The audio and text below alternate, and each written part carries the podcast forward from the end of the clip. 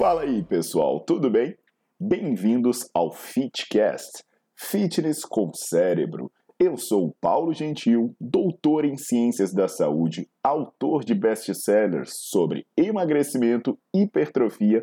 Eu sou professor e pesquisador. Este canal foi feito especialmente para quem gosta de cuidar do corpo, mas não descuida da inteligência.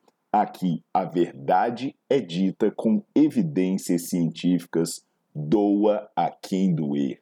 Não esqueçam de seguir o canal e divulgar. E também eu convido vocês para olhar os links na descrição do canal para ver as minhas aulas, meus livros e também me buscar nas redes sociais.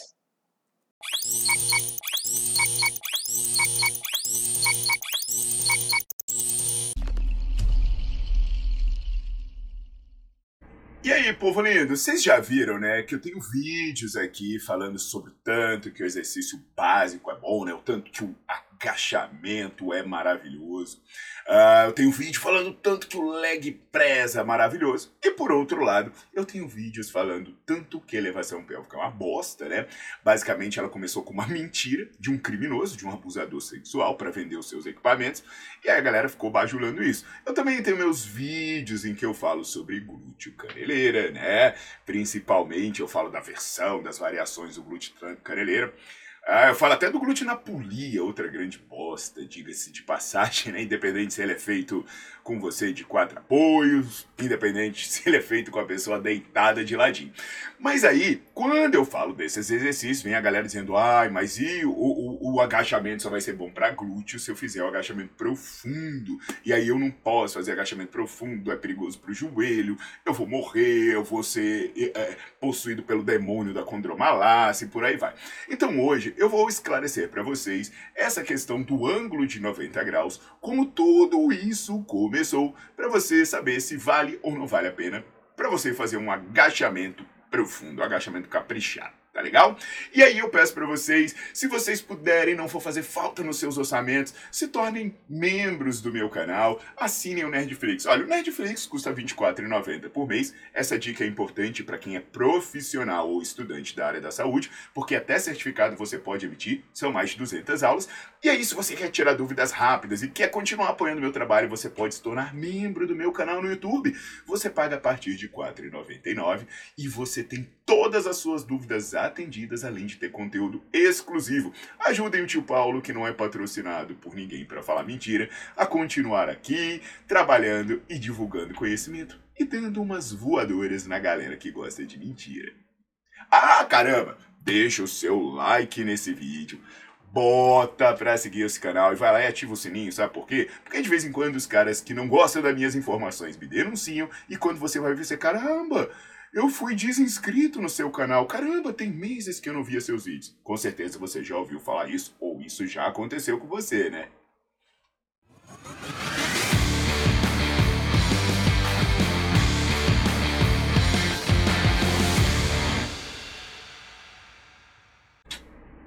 Querido, então vamos nessa. Por que essa história de 90 graus? de onde veio o mito dos 90 graus. É muito difícil, né, a gente descobrir a origem de muitos mitos, principalmente quando eles são muito antigos, é, muito antigos e não tem muitas provas documentais. Mas eu abordo um pouquinho sobre agachamento aqui, ó, no Nerdflix, né? Quem foi estudante ou profissional da área da saúde, confere lá. E aqui eu vou dar uma pincelada.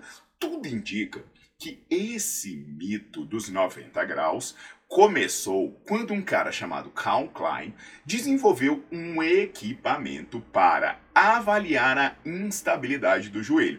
Então o equipamento é esse simpático que está aparecendo aí para vocês e basicamente você prendia uma parte na coxa, uma parte na perna, você tinha um goniômetro e o maluco ia lá e sacudia e dizia, é, esse joelho tá mole ou não está mole. E ele fez algumas análises em cadáveres, e e vai daqui, vai dali, faz especulação, e ele verificou que pessoas que eram muito habituadas a fazerem grandes flexões de joelho ficavam com um joelho instável. E aí o mecanismo que ele trouxe para isso, né, de análise em cadáver, foi especulado, isso há muitos, muitas décadas atrás. Só que aí Alguém para e pergunta assim, mas quem eram as pessoas? E o Calm Klein avaliou uma galera que pulava de paraquedas. Aí você pensa, meu irmão, que, que o cara que pula de paraquedas faz? Ele faz agachamento profundo? Não. Ele fazia aqueles cangurus, né? Aqueles exercícios que o cara fica saltando, caindo lá na, na ponta dos pés, com o joelho em flexão total. Poxa, mas num canguru você não tá agachando, você tá dando um impacto fazendo com que toda a frenagem aconteça nas suas articulações. O outro ponto, né? Quando Carl Klein desenvolveu o modelo cadavérico dele, ele considerou ali, né, que o seu, que, que o seu joelho ia se movimentar, mas ele não considerou as aplicações de força nessa articulação. Porque o que, que acontece quando você faz um agachamento profundo? Você começa a ativar, junto com os músculos que estendem o joelho, você ativa muito o glúteo, tanto né, que o glúteo cresce até mais do que o quadríceps no agachamento, vocês vão ver na aula. E você ativa muito os seus posteriores de coxa. E um pesquisador chamado Lee fez uma análise, uma análise do que, que acontece, por exemplo, se o quadríceps contrai sozinho ou se o quadríceps contrai com uma força de 40% de posterior de coxa concomitante. E olha que ele nem botou glúteo nem panturrilha, foi só o posterior. E ele verificou que quando o quadríceps contrai sozinho, seu joelho fica instável, roda, tá, sua patela roda. Por isso, eu já falei aqui várias vezes que eu não sou muito fã da cadeira extensora, porque você tá lá com o quadríceps trabalhando sozinho. Já por outro lado, quando o posterior trabalha junto com o quadríceps, que é o que acontece nos exercícios de cadeia cinética fechada, como agachamento e leg press, o seu joelho fica estável. E nas angulações de maior flexão é quando ele fica mais estável ainda.